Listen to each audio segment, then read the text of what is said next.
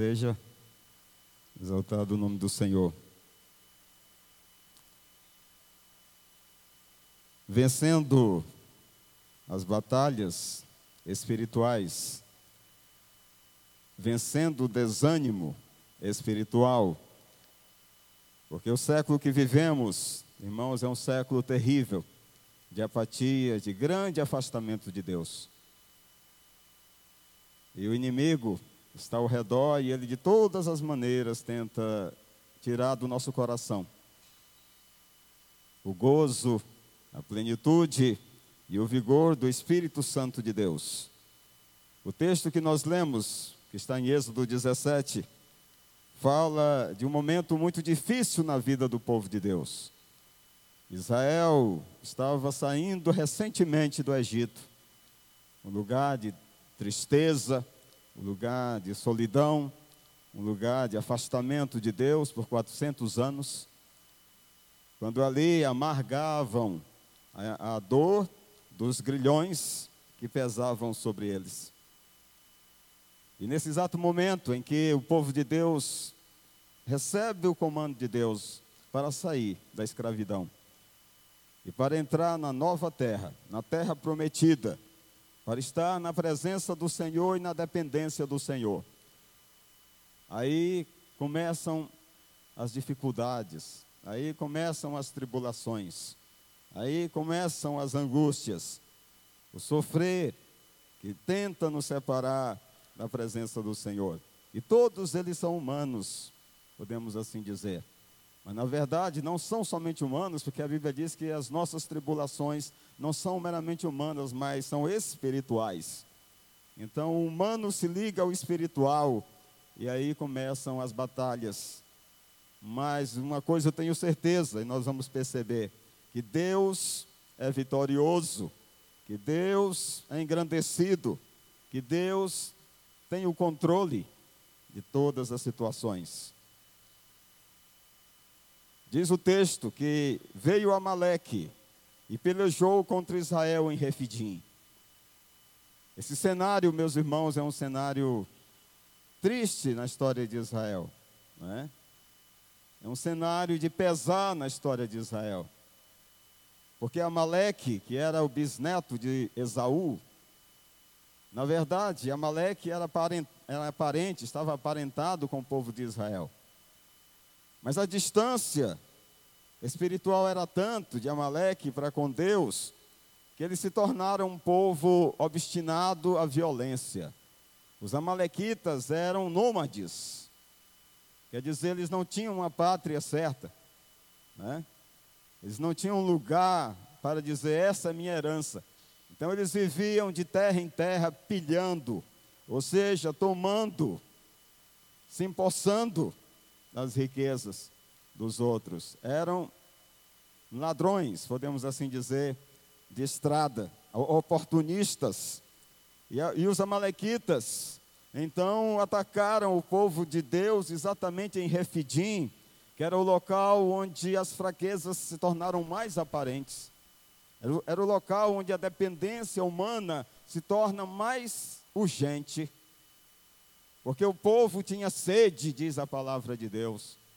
O povo tinha necessidade de água para poder suprir as suas necessidades de, de matar aquela sede. Eles clamaram, e eles clamaram a Moisés não para louvar a Deus, mas para cobrar de Moisés a falta d'água. Tu és culpado, Moisés, de nos trazer a este lugar. Moisés diz aos seus amigos: eles faltam a me apedrejar, estão prestes a me apedrejar.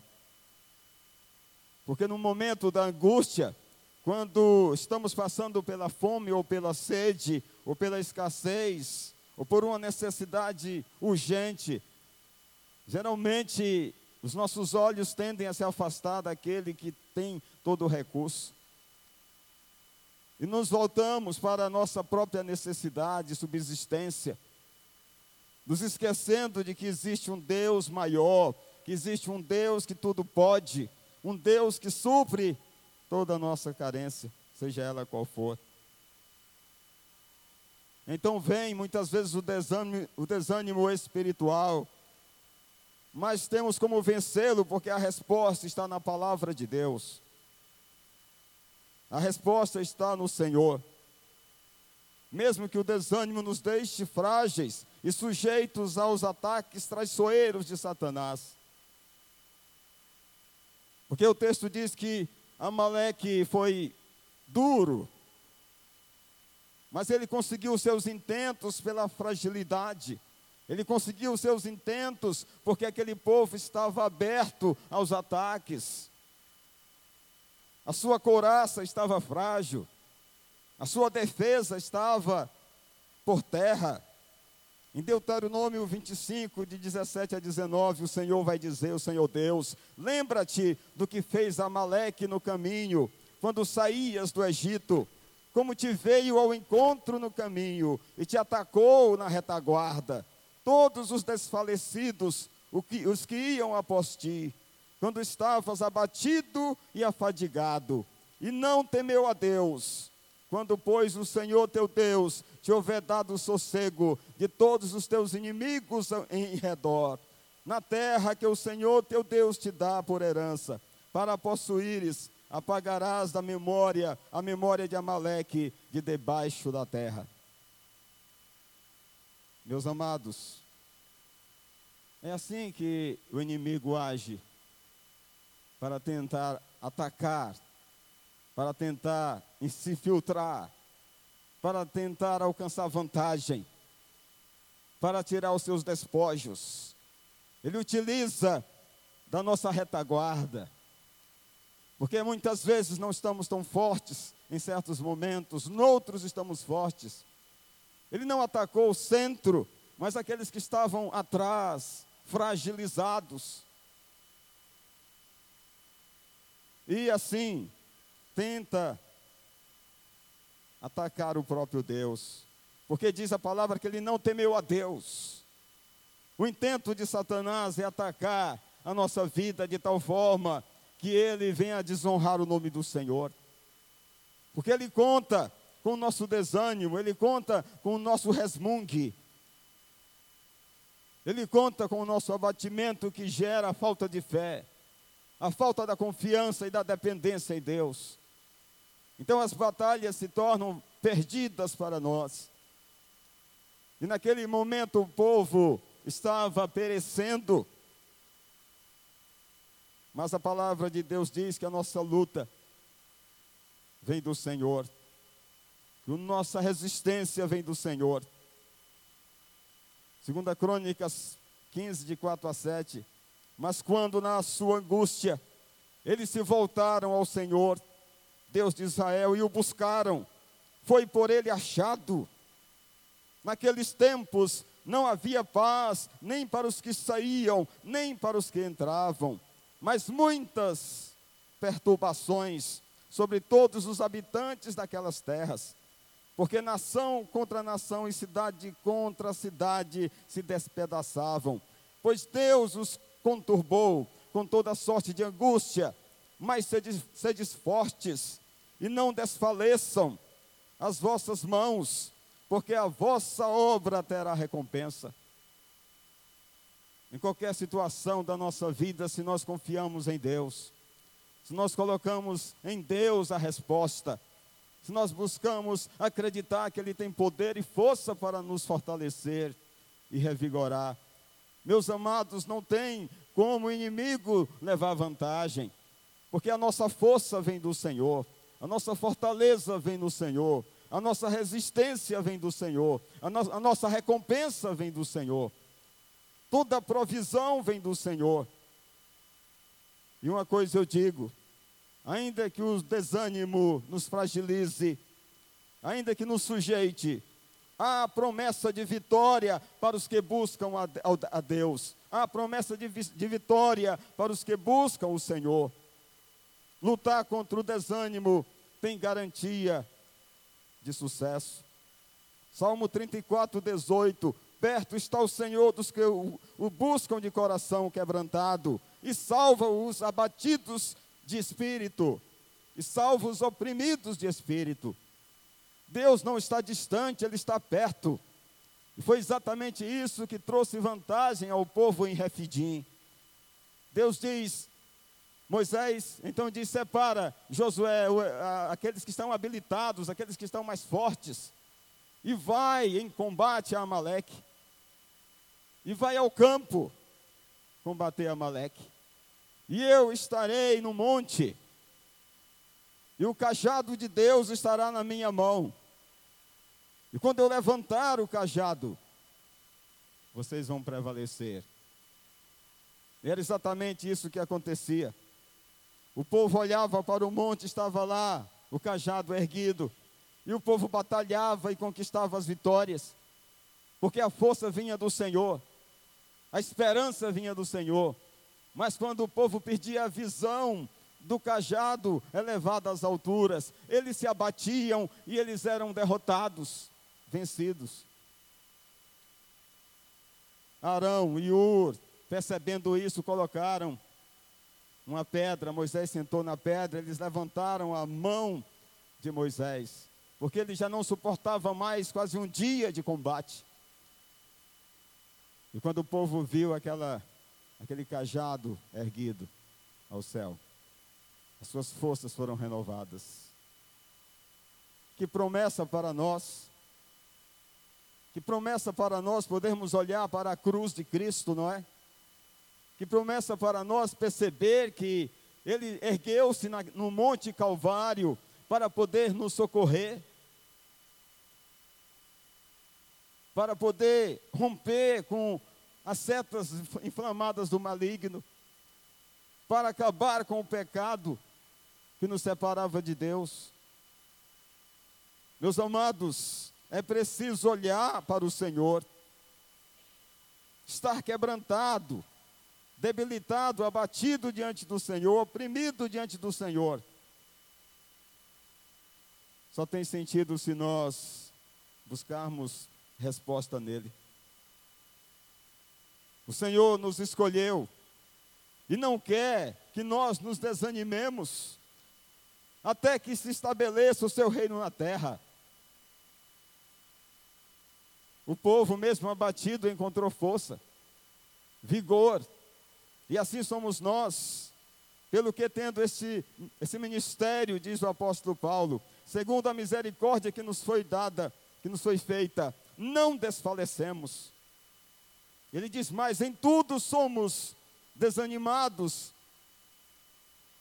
em tudo somos atribulados, porém não angustiados, perplexos, porém não desanimados.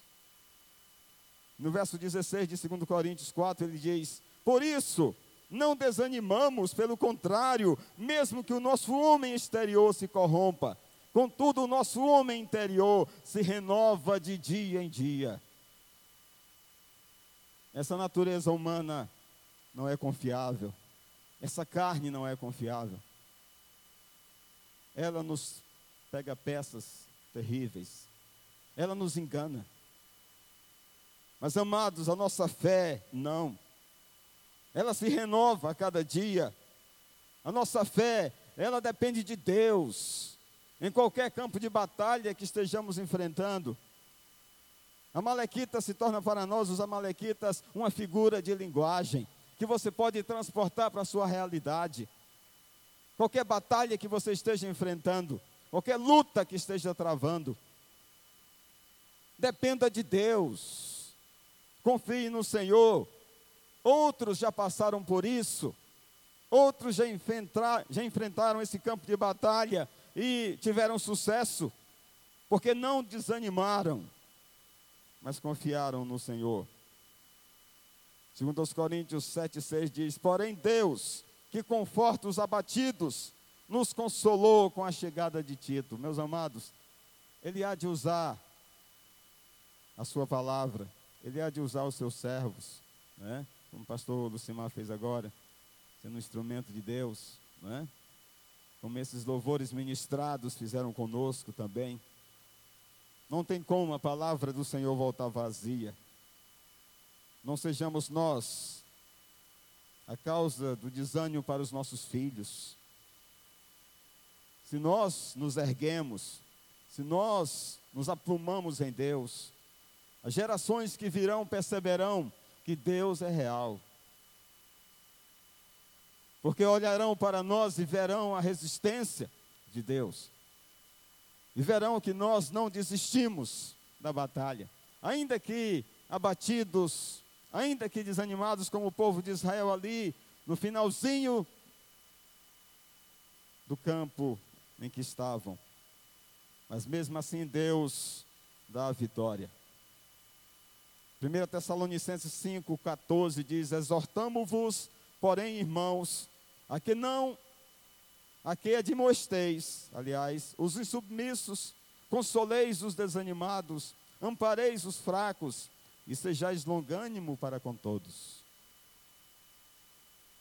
É um, é um momento oportuno, irmãos, que nós temos quando nós temos quando uma coisa é, acontece na vida de um irmão é poder participar do seu sofrimento, é poder participar da restauração, é poder orar com ele. Mas se nós não atentamos para o sinal de Deus, para o cajado de Deus, para o alerta de Deus, para o, aquele, aquela convocação de Deus, meus irmãos, nós perdemos a oportunidade de ser bênção na vida de uma outra pessoa. É preciso estar atento aos sinais mas acima de tudo, amados, o ânimo vem do Senhor. Eu finalizo com 2 Crônicas 32, 8. Com ele está o braço da carne, mas conosco o Senhor, nosso Deus, para, para nos ajudar e para guerrear nossas guerras. O povo cobrou, recobrou ânimo com as palavras de Ezequias, rei de Judá. A carne pertence a este mundo, pertence até a nós mesmos, mas o poder vem de Deus. O braço forte vem de Deus. A resistência vem de Deus. Salmo 27, 14. Espera pelo Senhor, tem bom ânimo e fortifique-se o teu coração. Espera, pois, pelo Senhor. Marcos 10, 49. Parou Jesus e disse: Chamai-o. Chamaram então o cego, dizendo-lhe: Tem bom ânimo, levanta-te, ele te chama. Foi o Senhor quem nos chamou e devemos nos alegrar. Porque o desânimo é campo de batalha de Satanás. Mas o bom ânimo é campo de vitória de Deus. Amém, queridos? Que Deus nos abençoe. Vamos orar. Pai, eu agradeço por essa noite. Agradeço por tua palavra. Agradeço, Senhor, porque o inimigo está ao redor procurando a quem tragar. Mas nós, ó Deus, confiamos no Senhor. Os nossos olhos estão no Senhor. O nosso coração e o nosso desejo está no Senhor. A nossa certeza está no Senhor de que não há batalha perdida com o Senhor. Porque, ó Deus, o Senhor já nos deu o sinal e o sinal é Cristo. E Ele mesmo disse: No mundo tereis tribulações e aflições, mas tem de bom ânimo. Eu venci o mundo. Eis porque devemos olhar para Cristo, porque Ele sofreu por nós, Ele padeceu por nós. Ele derramou sangue precioso em nosso lugar. E por esse sangue é que nós estamos diante do Senhor, ó Deus, reconhecendo que nas batalhas que travamos espirituais no dia a dia, porque nenhum de nós deixamos de tê-las, ó Deus, nós precisamos lutar de maneira que os nossos olhos estejam no Senhor que a nossa confiança esteja no Senhor, que a nossa fé esteja no Senhor. E eu peço, Senhor Deus, o Senhor conhece cada coração nessa noite. O Senhor é Deus que refrigera a alma. É Deus que nos toma no colo como uma mãe, como seu filho, no seu seio. Assim o Senhor também nos toma e nos coloca, ó Deus, em segurança. Eu agradeço, Senhor Deus, porque nos permite estar aqui neste lugar. Porque muitos podem estar perdendo, ó Deus, o seu foco. Muitos podem não estar mais encarando, enxergando, ó Deus, o sinal na sua vida de que o Senhor é suficiente, de que só o Senhor basta. E assim, ó Deus, nós queremos nessa noite tributar ao Senhor as nossas vidas. Toma, Senhor, cada coração. Toma, Senhor, cada mente nesta noite. Cada lar nessa noite. Cada pai, cada mãe, ó Deus, esposo, esposa, filho. E, ó Deus, nos conduz nesse momento a depender de Ti.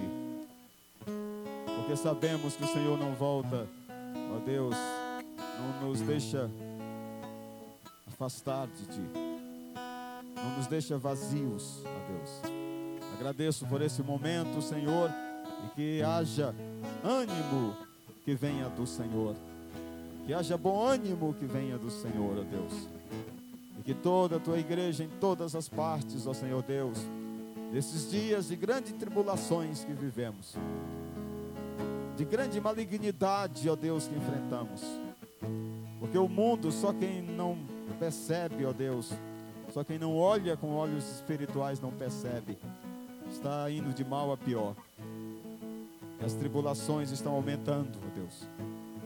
E o Senhor nos quer ativos, o Senhor nos quer de pé, o Senhor nos quer, ó Deus, preparados para a batalha. Então, Senhor Deus, nos capacita para tanto. Em nome por amor de Jesus, é que nós oramos. Amém. Louvado seja o Senhor nosso Deus. Nós pedimos a todos que curvem a sua face, o som do instrumental. Eu o convido a conversar com Deus no íntimo. Esse é um momento particular. Você pode curvar a cabeça e dizer: Senhor, me ajuda naquilo que eu preciso. Que eu seja mais que vencedor.